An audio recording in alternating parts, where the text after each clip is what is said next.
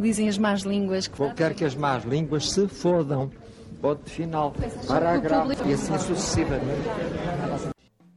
A vida é feita de nadas, de grandes serras paradas à espera de movimento, de searas onduladas pelo vento, de casas de moradia caídas e com sinais de ninhos que outrora havia nos beirais, de poeira, de sombra de uma figueira, de ver esta maravilha, meu pai erguer uma videira, como uma mãe que faz a trança à filha.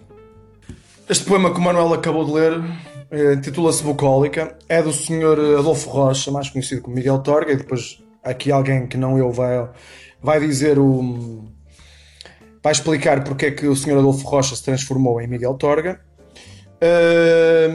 Este poema eu acho que de facto é uma coisa muito bonita. E, e é, associa-se ao, ao, ao, Miguel Torga uma certa até pela sua imagem física que ele era muito era pétreo era granítico pronto alguns clichês também que, que lhe ficaram que lhe ficaram colados. Mas este poema de facto é de uma é de uma é, é muito bonito e é um bonito que é que é difícil porque muitas vezes um, a beleza na, na, na literatura na poesia muitas vezes torna-se uma coisa enfim, na minha ótica, uma coisa choninha, uma coisa, uma coisa um bocadinho, um bocadinho amaricada. digo amaricada sem, sem outra conotação que não propriamente de facto a, a de, de gosto, na minha ótica, de um gosto mais discutível. O Miguel Torga tem sobretudo tenho dois referenciais do Miguel Torga. Um deles, que é este, a nível da poesia, este poema, Bucólica, Sentes por Amor por Outros, e a nível, dos, dos a nível da prosa, uh, os Novos Contos da Montanha, nomeadamente o Alma Grande, que é o primeiro conto dos Novos Contos da Montanha. Dizer também que, se calhar, o mais importante da obra do Torga, ou igualmente importante, é, são os seus diários, mas eu mantenho esta bifurcação, sendo na poesia este poema que acabou de ser lido, e o Alma Grande, o Alma Grande que, de certo modo, o Alma Grande que é, que vale na minha ótica pelo conteúdo e pela forma, mais pela forma eu acho que é onde o Torga ou é, a nível da prosa, é onde o Torga atinge, atinge, não digo o seu zénite, mas lá perto. Um, e, a nível do, e a nível do conteúdo é engraçado, é, é engraçado, é interessante, porque fala da eutanásia numa altura em que esta palavra nem sequer estava, estava no, no dicionário.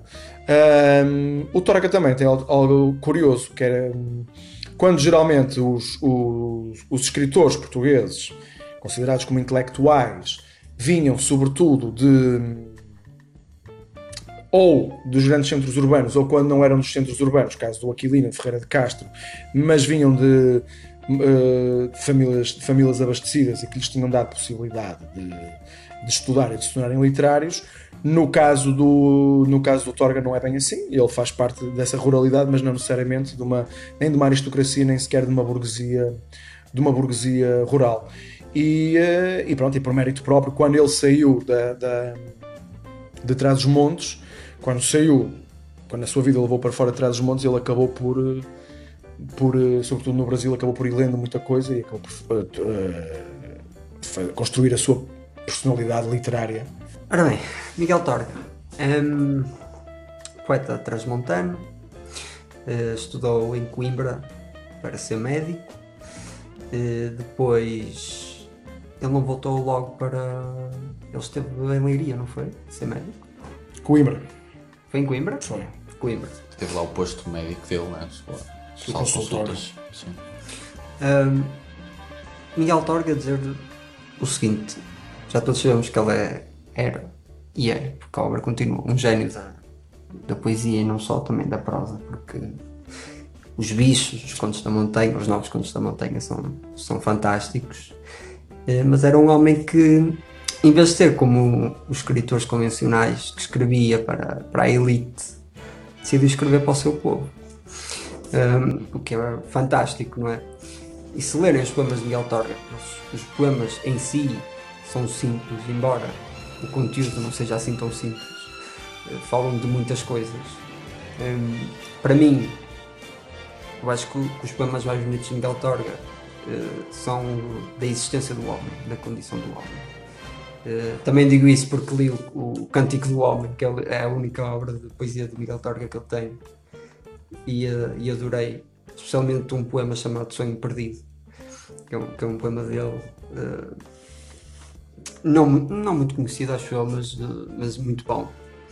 Uh, mas depois temos poemas muito conhecidos como o Sísifo, não é? Recomeça, um, que, são muito, que são mais conhecidos. Mas o Miguel Torga, eu, eu, admiro primeiro por ele escrever para as pessoas que não sabiam ler, essa é a primeira coisa, que é uma qualidade incrível num, escritor. Ou seja, eu estou a escrever, mas provavelmente ninguém vai ler isto, porque não sabem ler.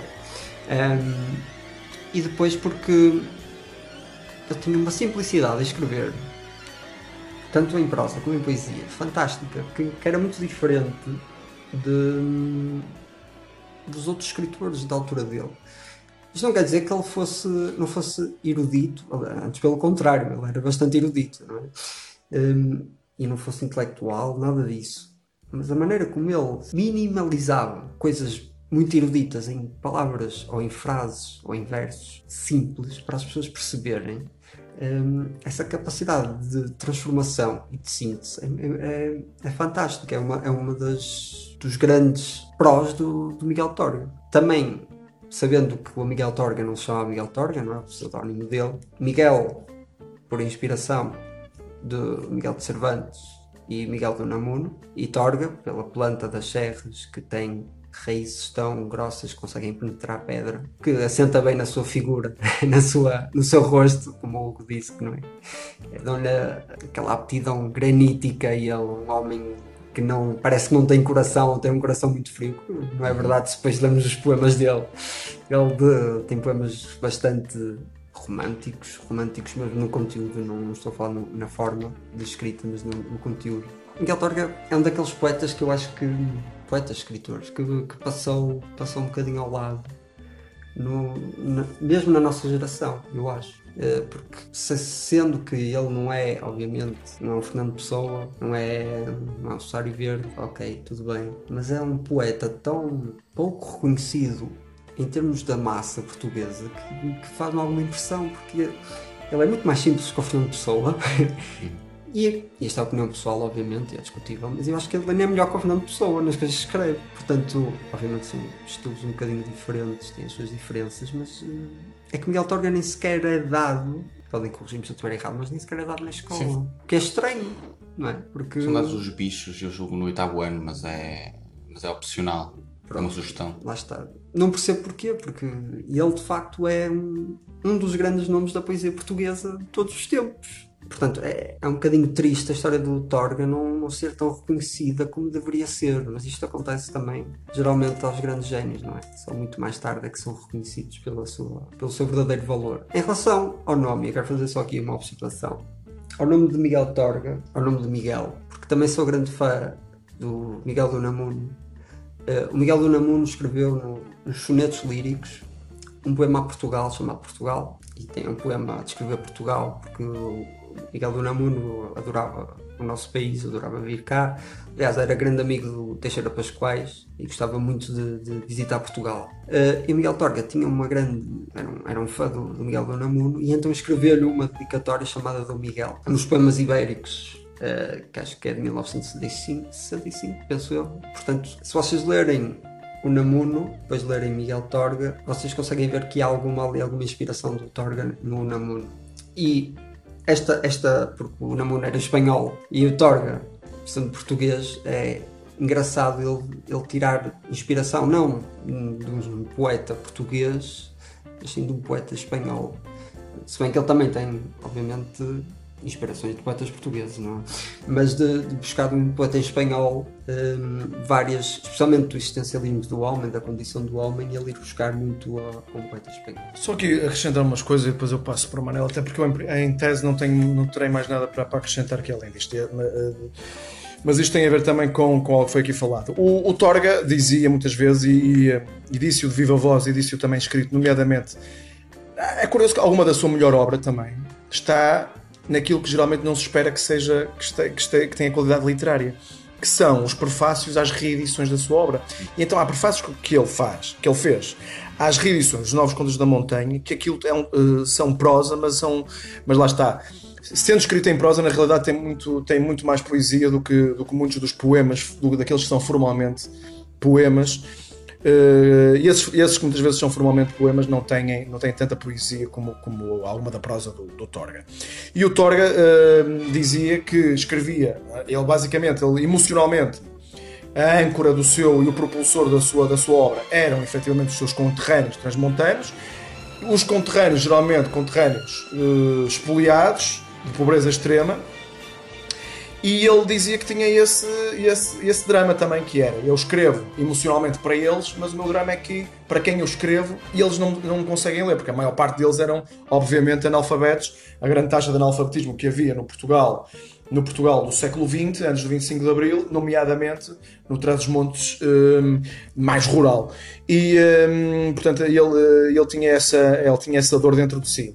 E, uh, ao mesmo tempo, ele faz, não sendo, ele não sendo do ponto de vista hum, do rigor, do ponto de vista formal, um realista, mas ele tinha, mas ele fazia e não estando propriamente engajado com nenhuma com nenhuma corrente política do ponto de vista do ponto de vista direto, eh, muito menos político-partidária.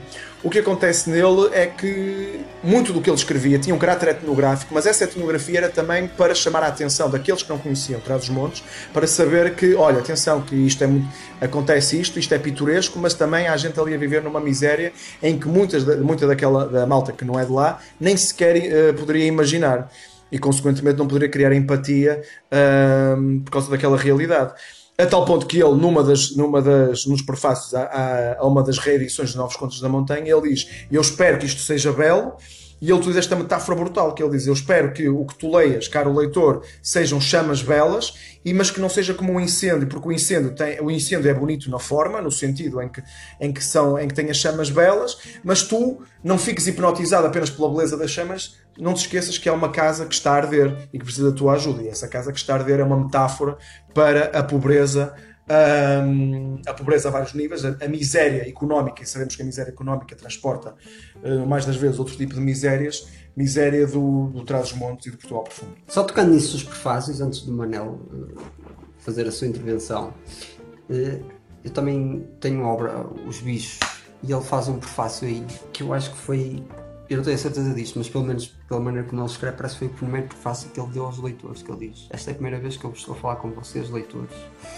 E ele acaba com, com uma, uma, uma, frase muito, muito bonita, que é, o que vocês retirarem daqui é só vosso, e não me peçam explicações, porque quando comem uma maçã, não perguntam porquê há macieira. E isto resume, resume bem o pensamento do Miguel Torga, não é? Uma frase simples, mas que diz muito sobre, sobre o artista que, que escreveu, que escreveu a obra. Ora, eu vou finalmente falar, para além da introdução, uh, de facto eu tenho muita coisa a dizer sobre Miguel Torga, eu considero o Miguel Torga um dos maiores poetas da língua portuguesa de sempre. Uh, não só porque consegue tratar o amor e a liberdade de uma forma excepcional, sem cair no banalismo, como também consegue dar uma densidade profunda com a simplicidade da linguagem eu acho que é das coisas mais extraordinárias e mais difíceis de se fazer em poesia. Diga-se primeiro que escrever poesia é mais difícil do que escrever prosa, e no segundo sentido, é mais difícil falar sobre amor e liberdade sem cair num certo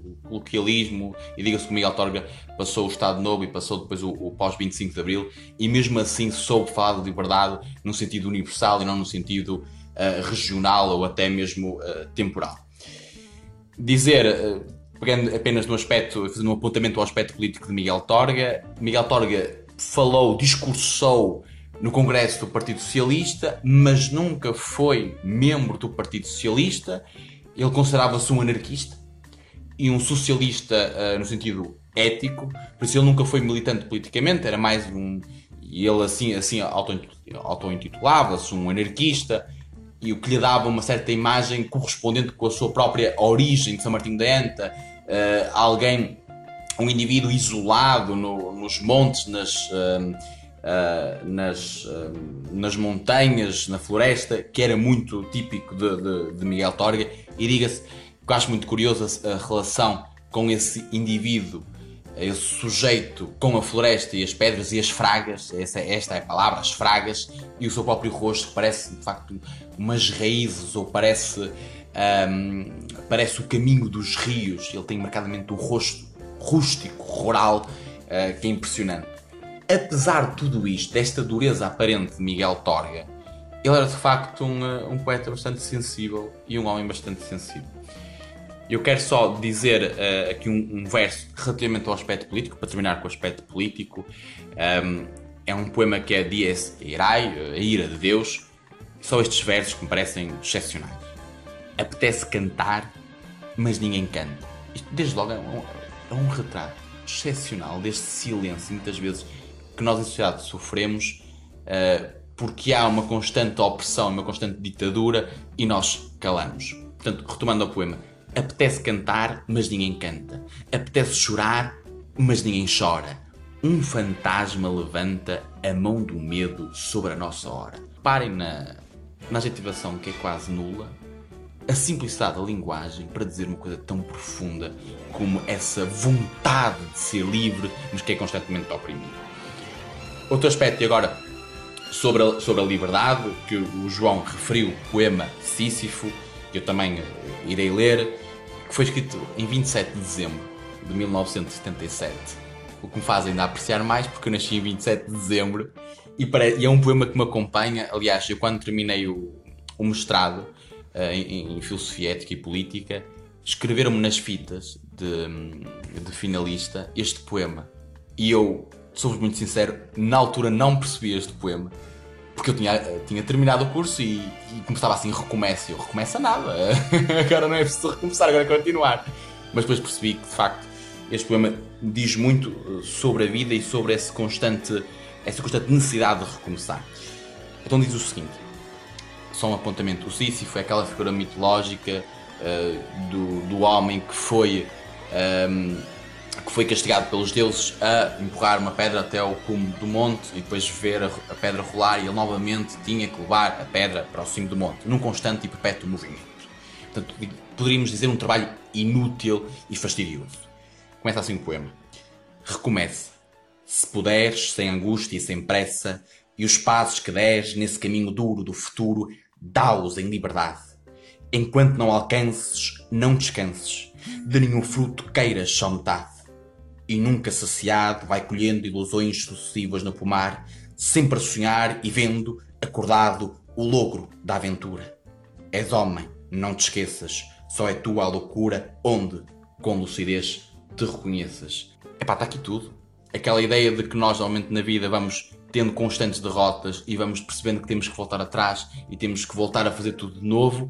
E aqui o que uh, Miguel Torga nos está a dizer é continua, continua, vais ter azar, vais ter muitas ilusões, o futuro é duro, contudo, falo sempre em liberdade, isto é, no sentido em que tu acreditas naquilo que queres e por isso tens que, tens que o cumprir, tens que cumprir sempre o sonho, por mais ilusório que o seja.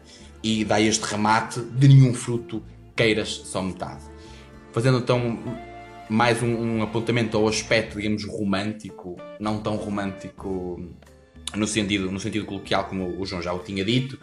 O Miguel Torga tem um romantismo que me parece muito interessante. Por vezes, uh, uh, os poemas de amor caem muito na, na lemechice, mas Miguel Torga não. Miguel Torga é duro, é sincero e é autêntico, é uma coisa que de facto me agrada.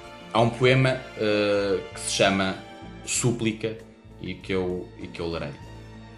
Agora que o silêncio é um mar sem ondas e que nele posso navegar sem rumo, não respondas às urgentes perguntas que te fiz. Deixa-me ser feliz, assim, já tão longe de ti como de mim. Perde-se a vida a desejá-la tanto. Só soubemos sofrer enquanto o nosso amor durou. Mas o tempo passou, há calmaria. Não perturbes a paz que me foi dada. Ouvir de novo a tua voz seria matar a sede com água salgada. Parece-me um poema excepcional, principalmente uh, relativamente ao desamor. Só estes últimos versos em que tudo está bem, em que há calmaria depois de um desfecho amoroso, e ele diz: Não perturbes a paz que me foi dada, porque ouvir de novo a tua voz seria matar a sede com água salgada. Isto é, não daria para matar a, a sede, porque a voz da outra pessoa eh, seria um relembrar, um rememorar de antigos tempos que já não podem voltar. Por fim, acrescentar um poema de. um outro poema, obviamente amoroso, de, de, de Miguel Torga, que diz essencialmente isto. Chama-se Desfecho. Não tenho mais palavras. Gastei-as a negar-te. Só a negar-te eu pudesse combater o terror de te ver em toda a parte.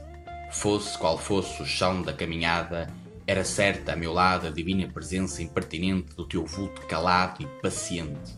Lutei como luta um solitário quando alguém lhe perturba a solidão. Fechado num ouriço recusas, soltei a voz, arma que tu não usas, sempre silencioso na agressão. Mas o tempo moeu na sua mó o joio amargo do que te dizia. Agora somos dois obstinados, mudos e malogrados, que apenas vão a par na teimosia. E assim sucessivamente.